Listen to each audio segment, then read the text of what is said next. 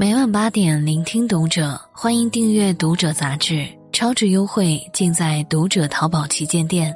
大家好，我是主播伟伟，在郑州向你问好。今晚要和你分享的文章名字叫做《火了五个月，他就这么被董明珠毁了》。还记得孟雨桐吗？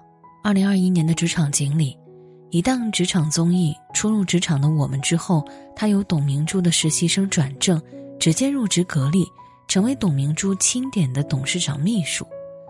董明珠对他的喜欢肉眼可见，在中国制造业领袖峰会上，高调宣布要把孟雨桐培养成第二个董明珠。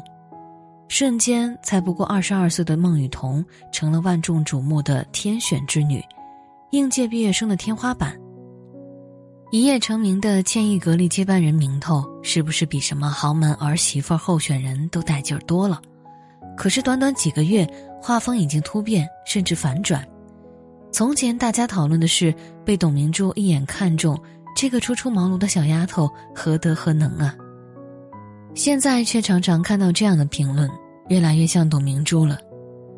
别以为这是一句夸奖，后面还有可惜了。好好一个小姑娘被董明珠给毁了。孟雨桐从被艳羡到被群嘲，都是因为公开跳舞。第一次面试，她不走寻常路，舞壮怂人胆。虽然专业不对口，但是热情爱跳舞。在征得董明珠同意后，展示了一小段女团舞，反倒因此让总裁青眼有加。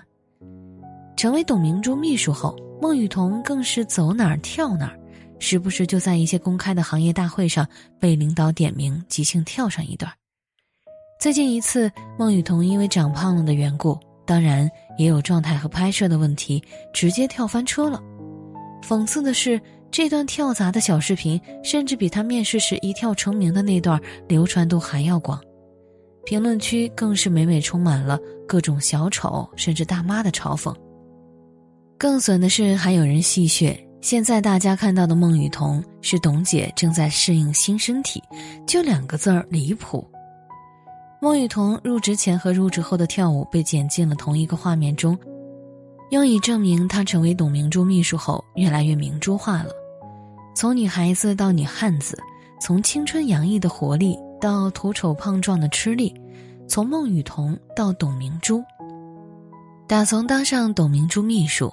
孟雨桐的争议就没消停过，更神奇的是，董明珠的口碑也莫名其妙的跟着降下来。按照以往的套路，应该是霸道女总裁被心机小秘书蛊惑迷了心窍，阻塞圣听种种才对。比如还在录节目时，董明珠就毫不掩饰对孟雨桐的喜欢，向来高冷久战商场的铁娘子，却总会对孟雨桐露出一脸和蔼可亲的姨母笑。孟雨桐虽然很优秀，保送的浙大西语系，可是，在三个实习生当中，他专业不对口，也没什么丰富实习经验，相比另外两位队友劣势明显，但还是凭着不服输、不认命的劲儿，从倒数第一成功逆袭。董明珠盛赞，希望企业未来的接班人能够是像他一样的人，并承诺会给他一个最好的、快速的通道。网友去扒孟雨桐的家世背景。不是富二代，也没有皇位要继承，立刻就懂了，德不配位，必有猫腻。董明珠哪里是在培养格力接班人，怕不是在挑未来儿媳妇儿吧？孟雨桐正式入职后，她的抖音账号三天涨粉超过八十万，现在的粉丝数接近两百万。明珠雨桐精选的抖音、快手账号紧跟上线，格力还快速注册了与孟雨桐相关的诸多商标。孟雨桐也在格力直播间尝试过直播带货了，持续四个多小时，上架二十四件商品，客单价三千元左右，总观看人数是十一点三万，是平常观看量的大约三倍，单场销售额在六十二万上下。可见孟雨桐的高人气并没有带动高客单价商品的高转化，但是网友又懂了，接班人只是炒作。培养自己的带货网红才是董明珠真正的目的，也有对董明珠恨铁不成钢的，寒窗苦读难道就为了当网红吗？明明有实力，非要靠颜值，好好的浙大毕业生，什么样的体面工作找不到？为何要将一手好牌打稀烂呢？这一次，孟雨桐得到的评价是“工具人实锤”。至于前面说的让他在各种大会上跳舞，那就是榨干剩余价值了。从羡慕、质疑、嘲讽到同情，争议中的董明珠秘书这运势真是一波三折。所以，孟雨桐的这个接班人或者秘书角色，到底是不是外界传的那么玄乎？首先，亲自培养儿媳妇儿就不用说了。董明珠是连亲儿子都放养不管的人，跟港台那些跑节目上帮儿子追媳妇儿的大家长完全不是一类人。而且，咱们就是说，这个年代了，动不动还把一个外貌实力都优秀的女性往延续香火上联想，真的就很低级。其次，孟雨桐被董明珠耍了，总裁接班人变带货工具人，看看董明珠自己的带货能力就一目了然了。二零二零年，董明珠亲自直播了十三场，总共卖出四百七十六亿元的货，远超当年格力营收一千七百零四点九七亿元的四分之一，单场平均带货销售额三十六点六亿，相比孟羽童的单场销售额六十二万，是不是有天壤之别呢？董明珠自己就是格力的顶流网红，再多几个孟羽童都不可复制。再说，直播带货本身就是市场营销的一种形式。多少人还记得董明珠当年是做什么起家的？空调厂推销员。虽然我不知道董明珠喜欢叫孟雨桐在大会上跳舞，是不是有种爸妈爱让孩子在亲戚面前表演才艺的心情，但这显然都不是她的核心工作。职场锦鲤的工作内容具体都是些什么？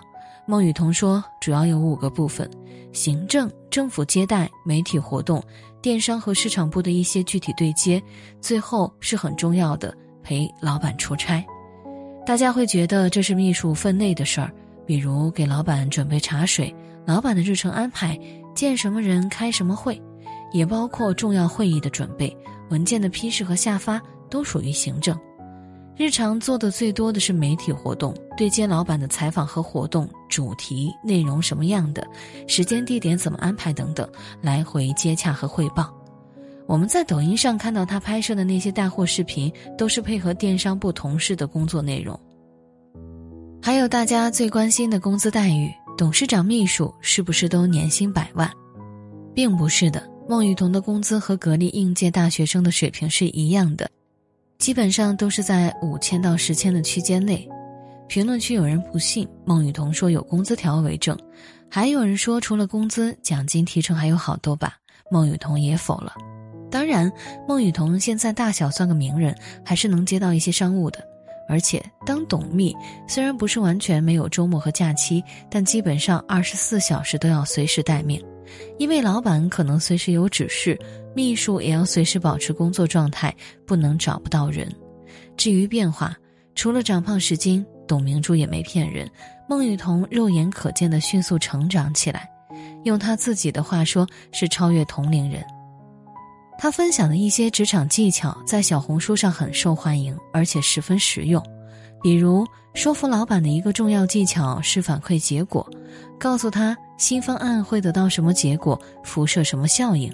远远好过说这个方案特别好，别人都在这么做。又比如，不要把老板的建议就当成最好的方案去照做和执行，老板期待的是你思考过后用更可行的方案把他说服。有人感叹孟雨桐的这些职场心得，自己工作三四年才悟出来，更不用说董明珠把他走哪儿带哪儿参加的中国企业家博鳌论坛、中国制造业领袖峰会。广东卫视跨年演讲，Beyond 国际科技创新博览会，见过的世面、接触的人物、增长的眼界和格局，都已经和普通打工人相差十万八千里。这也叫一手好牌打烂，人生被董明珠毁掉了吗？能吃苦、活跃、学习能力、反应能力很强，是董明珠对孟雨桐的评价。对于接班人这个说法，董明珠解释过。其实我的意思是想把孟雨桐培养成一个忠于企业、有高贵品质、有责任心、追求事业的人。孟雨桐不仅是人间跳舞机，也是人间清醒和高情商代表。觉得老板这样说更多是一种鼓励。可能我代表了格力众多应届大学生，老板都会给我们大学生机会，只不过我是他的秘书。在台前，老板用这个机会向年轻人表示，格力是非常愿意给年轻人机会的。有人说跟孟雨桐签协议，否则哪天他走了。董明珠很自信，孟雨桐绝对不会。他说：“我对这个孩子基本品德有个判断，如果真正跑了，是他的损失。”想起《老友记》里的瑞秋，决定独立生活，剪掉了老爸的信用卡副卡，第一份谋生的工作就是在楼下的咖啡店当服务员，冲咖啡、端咖啡。但他连这份最简单的工作都不上心，做得很糟糕。后来他一怒之下不干了，幸运的找到了一份百货公司的助理岗位，他兴冲冲的走马上任。结果发现，新工作的首要任务就是怎么冲出一杯符合大老板口味的咖啡，既戏剧化也很真实。所以，对于董秘孟雨桐，我们看在眼里的只是端茶倒水、直播跳舞、胖了瘦了这些表面的东西。他本人已经踩上职场的风火轮，拿到升级打怪的通关秘诀了吧？据说孟雨桐朋友圈的个性签名是“耳边有风，灵魂有火”。勇于承认自己的欲望，也为之一直努力奔跑。九九年的小姑娘，未来可期。那些嘲笑孟雨桐小丑和大妈的人，恐怕和她早就不是一个世界的了。点亮赞和再看，愿每个努力奔跑的人都有好的未来。感谢作者罗拉，我是伟伟，我站在原地等你回来。